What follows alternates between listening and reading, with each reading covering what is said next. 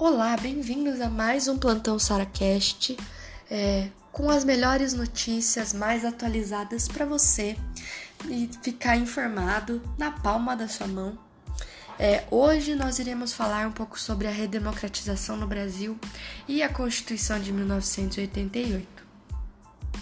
A Constituição promulgada em 1988 ela foi um grande marco da redemocratização no Brasil após a ditadura civil militar de 1964 a 1985.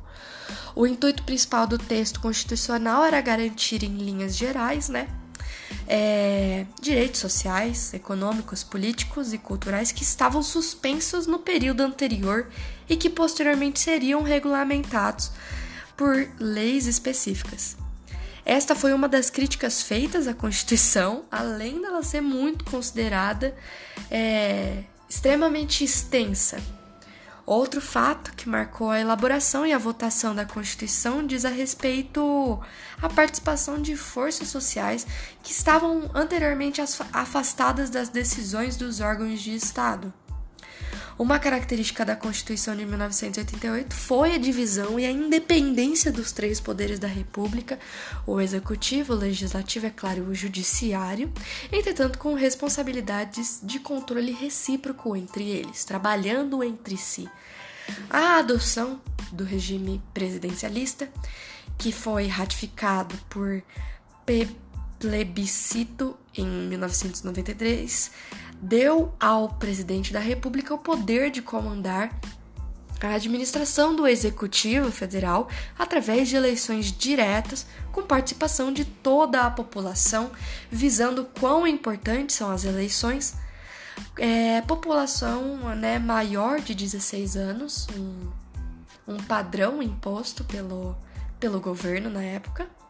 Também seriam eleitos os responsáveis pelos poderes estaduais e municipais, dividindo é, entre as três esferas de abrangências dos poderes, o municipal, o estadual e o federal, e uma série de responsabilidades. A liberdade da imprensa, pensamento e organização foi outra conquista social alcançada após anos de censura prévia e perseguição política a propriedade privada ela foi mantida, apesar de ser obrigada a cumprir a sua função social. Os indígenas e povos quilombolas conseguiram o direito de demarcação das terras onde habitavam, e a Carta Magna, como também era conhecida a Constituição na época, também poderia ter esse nome, é, apresentou ainda as diretrizes de utilização das riquezas minerais do subsolo do país e de constituição e funcionamento das empresas estatais.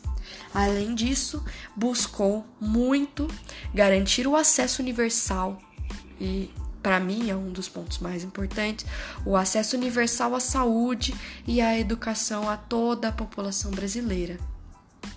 Espero que é, esse pequeno plantão possa ter auxiliado vocês é, e demonstrado a importância da Constituição de 1988 e nos encontramos no próximo plantão à noite. Obrigada e até a próxima!